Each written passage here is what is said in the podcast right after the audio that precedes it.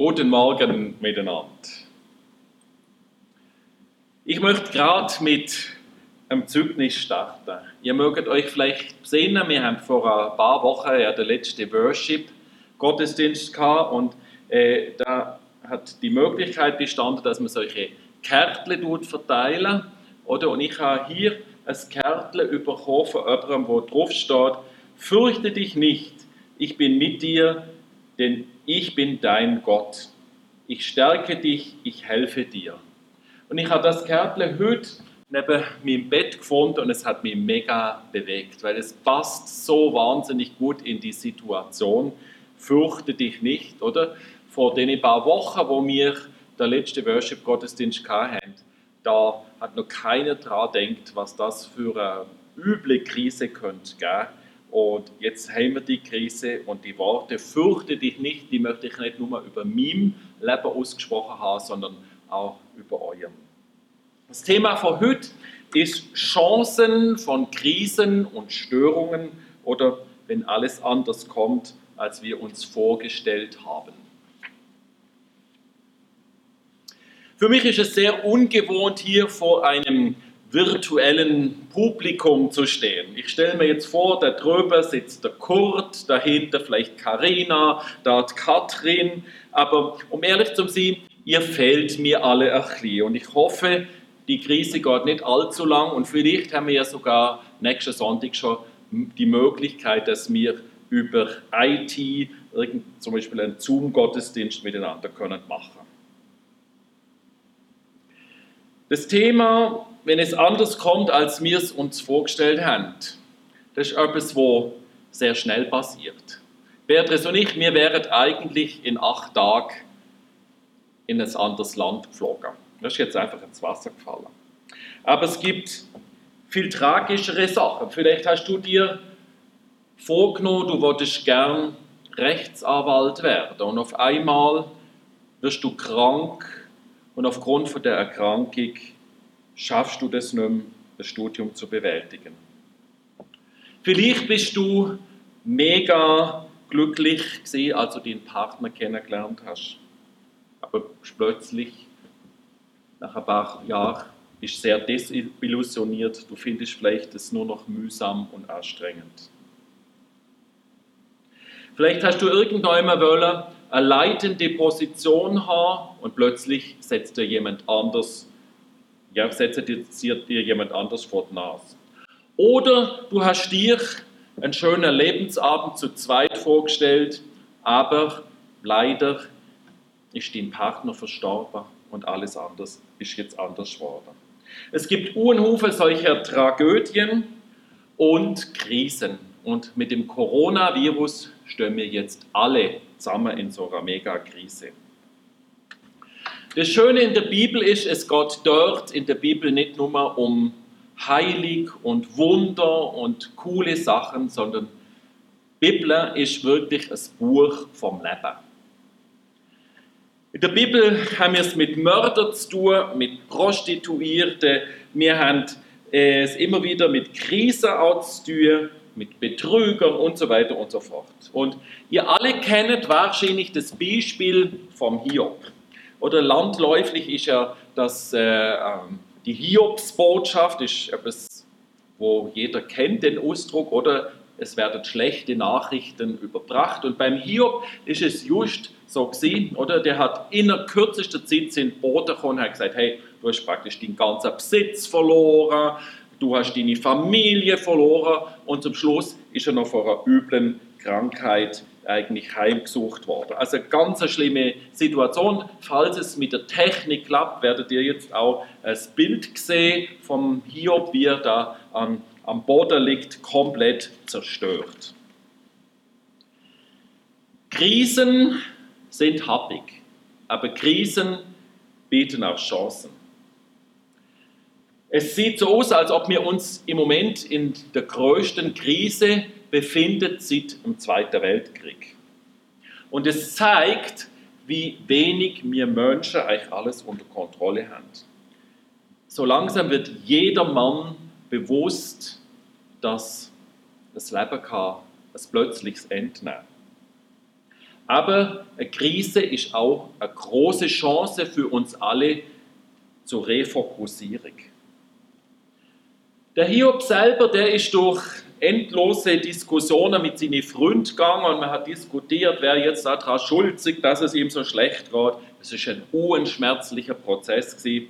und am Ende diskutierte Hiob selber mit Gott.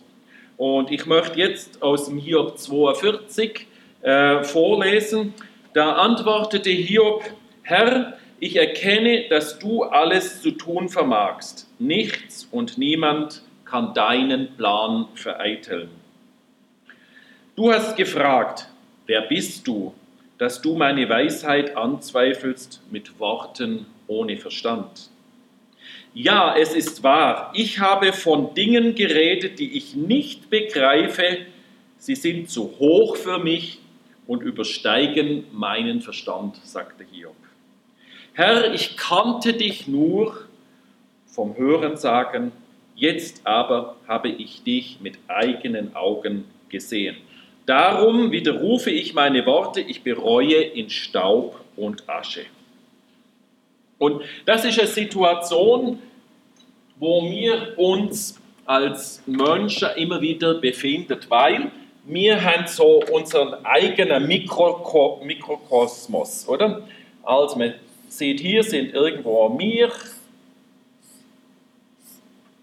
da oben ist irgendwo Gott und wir haben uns da eingerichtet. Und wenn man genauer schaut und insbesondere äh, schaut in so einer Krise, dann merkt man, ups, das ganze System, das verhebt möglicherweise gar nicht, sondern wir befinden uns hier eigentlich in wie einem großen Glas, oder? So eine Mini-Welt, wo wir uns selber gemacht haben, oder? Also, das heißt, wir sind hier in so einem Bühlacher Glas, wo schön luftdicht verschlossen ist. Da gibt es keine Störungen von außen. Äh, das ist konserviert und so haben wir oft das Gefühl, oh, das ist jetzt unsere Welt, wie wir es uns eingerichtet haben. Und wenn Störungen kommen, dann auf einmal wird dieses System überprüft. Der Hiob als sehr gottesfürchtiger und gläubiger Mensch hat begriffen, dass er nur einen Bruchteil von dem verstanden hat, was, wer Gott überhaupt ist und was seine Gedanken und Pläne sind. Der Hiob tut über das Buße und äh, letztendlich kriegt das Glas einfach ein bisschen Sprung und Riss. Der Hiob hat viele wichtige Fragen aufgeworfen. Er hat sein eigenes Gottesbild korrigiert. Er hat gemerkt, Gott ist nicht so klein, sondern der ist viel, viel größer, allumfassender. Er hat erkannt, auch das ist fehlerhaft gewesen, wie ich denkt habe. Wir Menschen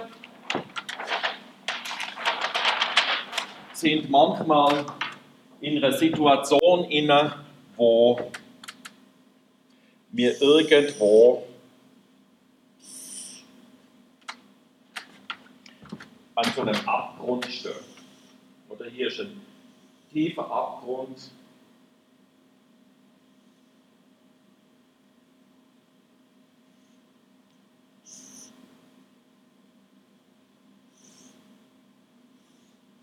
Und Da stehen wir hier oben auf, am Eck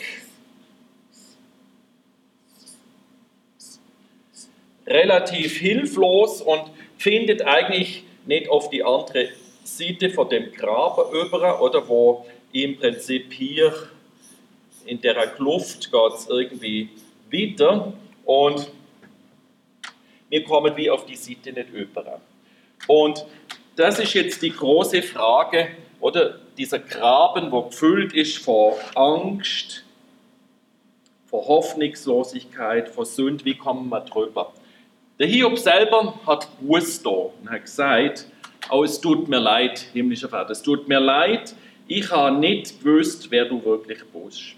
Und der Hiob hat sehr viele Fragen gehabt und man kann sagen, äh, Gott sei Dank sind wir nicht beim Hiob stehen geblieben, sondern es ist weitergegangen. Man kann sagen, Hiob hatte Fragen, Jesus ist die Antwort.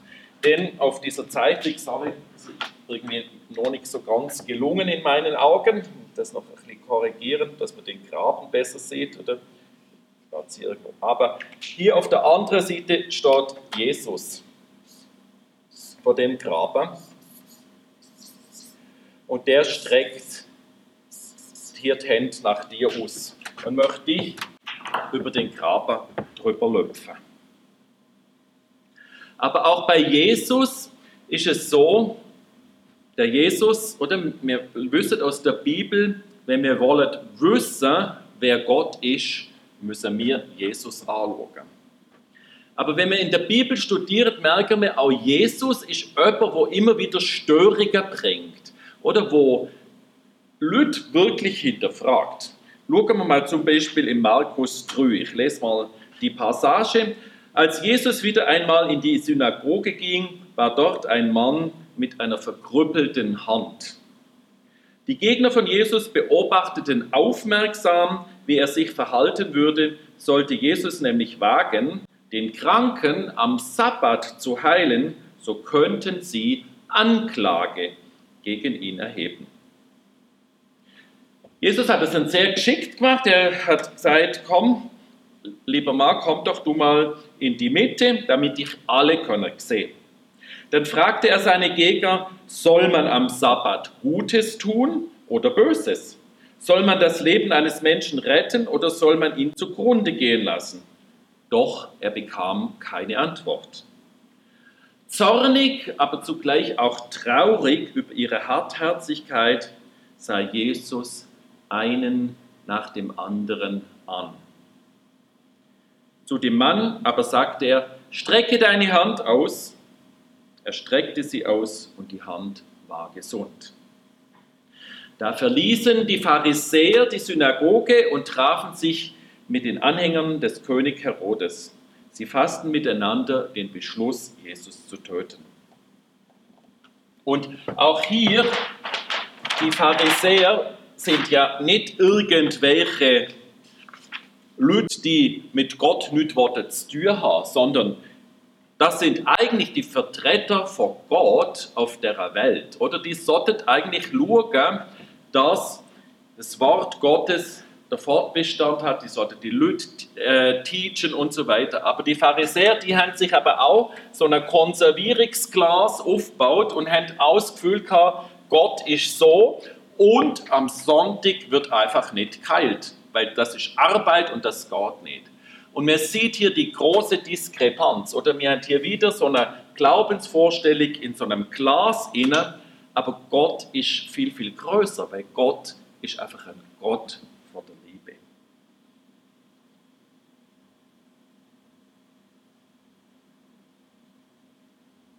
Es gibt unzählige andere Geschichten, die in die gleiche Richtung gehen. Zum Beispiel eine Begegnung zwischen Petrus und Jesus. Wir sind jetzt in der Passionszeit und Jesus hat angekündigt, es kommt eine Zeit vom Lied und ich werde sterben. Und der Petrus hat gesagt, nein, das geht nicht, das kommt überhaupt nicht in Frage, dass du uns verlässt und gehst. Und ihr wisst vielleicht alle, Jesus hat gesagt, weiche von mir, Satan. Auch hier hat der Petrus dieses schöne System eingerichtet und er hat nicht gewusst, was die höheren Pläne von Gott sind. Und es passiert uns allen relativ häufig, dass wir uns irgendetwas ausdenken und meinen, es müsste so sein. Es störend, wenn also etwas anders kommt, wie wir uns das so vorgestellt haben, hilft uns, neu zu fokussieren. Wir können vieles hinterfragen. Es läuft eben im Leben nicht immer so, wie wir uns das vorstellen. Hiob war schon vor der Krise, wo er hatte, ein gottesfürchtiger Mensch. Aber die Krise hat ihn noch demütiger gemacht. Er hat seine eigene Beschränktheit und Endlichkeit erkannt und er hat ein Stück mehr von Gottes Größe begriffen. Nun, jetzt sind wir ja wirklich in einer Krise und ich musste merken, viele Leute, die ich in den letzten zwei Wochen begegnet bin, die sind völlig aufgeregt, völlig aus dem Häuschen. Also wir haben wirklich dramatische Dinge müssen erleben mit Leuten, die einfach komplett sind überfordert waren. Was machen wir denn eigentlich in der Krise? Wie gehen wir mit in so einer Krise um? Und ich möchte einfach euch so ein paar Tipps geben. Ich glaube, es ist wichtig, einen Schritt zurückzutreten. Was läuft eigentlich? Gott, was willst du mir in der Krise sagen? Und wir müssen uns fragen, was hält mich in der Krise wirklich? Ein großes Problem bei der Krise ist jetzt nicht das Virus allein, sondern die riesige Angstwelle, die mit dem Virus ist zusammen daherkommt. Ich als auch Unternehmer habe mir natürlich auch die Frage gestellt, ups, wir haben auf einmal keine Routine-Untersuchungen mehr, unser Geschäft ist massiv eingebrochen, oder? Wir verdienen vielleicht noch 20 Prozent von dem, was wir vorher verdient haben. Wie kann ich am Monatsende überhaupt die Löhne zahlen? Es macht ganz ehrlich ein beklemmendes Gefühl. Das ist nicht cool. Und ich, habe, ich muss bekennen, ich habe unter der Situation gelitten und ich habe wahrscheinlich Sachen gemacht, die nicht sehr klug sind. Ich habe am Anfang Corona-News verschlungen, eine nach dem anderen. Ich habe mich wollen dort informieren, was läuft dort, was, wie müssen wir uns aufstellen, was tun wir jetzt und so weiter. Aber letztendlich bin ich selber in der Angstwelle versunken. Es hat mir geholfen, mich bewusst von dem, der Angst zu distanzieren. Dazu hilft auch ein gesundes Maß von Medien nur zu, äh, zu konsumieren. Wenn ihr die ganze Zeit in den Medien drin seid, werdet, wird die Angst euer Leben regieren. Und ich glaube, wir müssen uns sehr bewusst sein, wer bestimmt jetzt unser Denken. Ist es Gott oder ist es die Angst? Weitere Tipps, Ruhe suchen, im Hier und Jetzt leben, sich an kleinen Dingen freuen. Ich genieße es unglaublich, dass im Moment Frühling ist. Knospen kommen, Blümchen kommen und es ist mir wirklich, wirklich eine Freude, das zu sehen, wie die Natur völlig unbeeindruckt von der Corona-Krise uns Freude macht. Wir dürfen dankbar sein für das, was wir haben, es ist wichtig, dass wir wirklich nach guter Nahrung für unsere Seele schauen. Und was sicher ganz wichtig ist, dass wir beten, um uns richtig zu fokussieren und eventuell sogar fasten. Nicht fasten, um Gott zu irgendetwas zwingen, sondern wir möchten durch das Fasten Gott wirklich näher kommen. Und ich glaube, das Wichtigste ist, dass wir zu Gottes Herz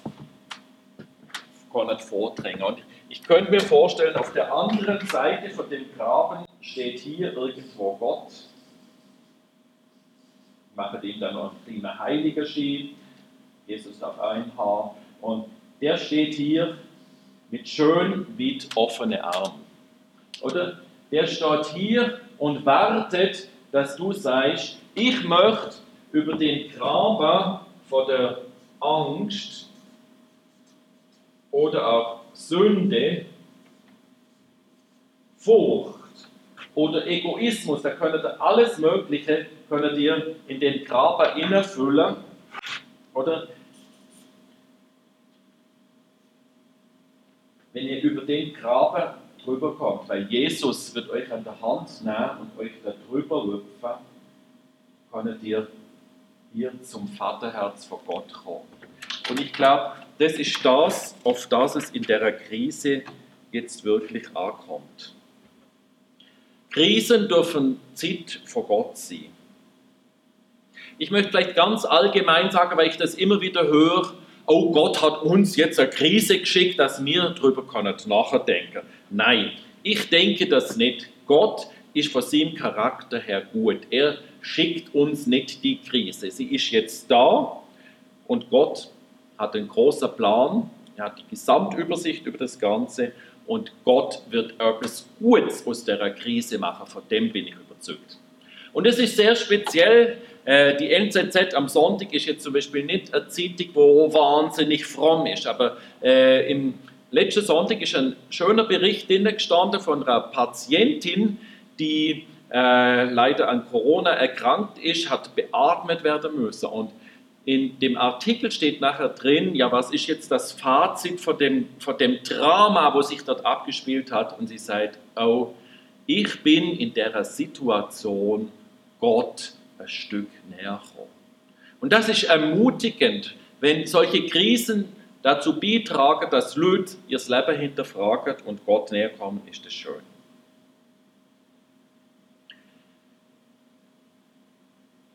Die Krise ist auch eine Zeit der Entschleunigung. Wir können nicht mehr so in der ganzen Welt rumfuttern, sondern wir sind jetzt mehr gezwungen, wieder gezwungen, daheim zu bleiben.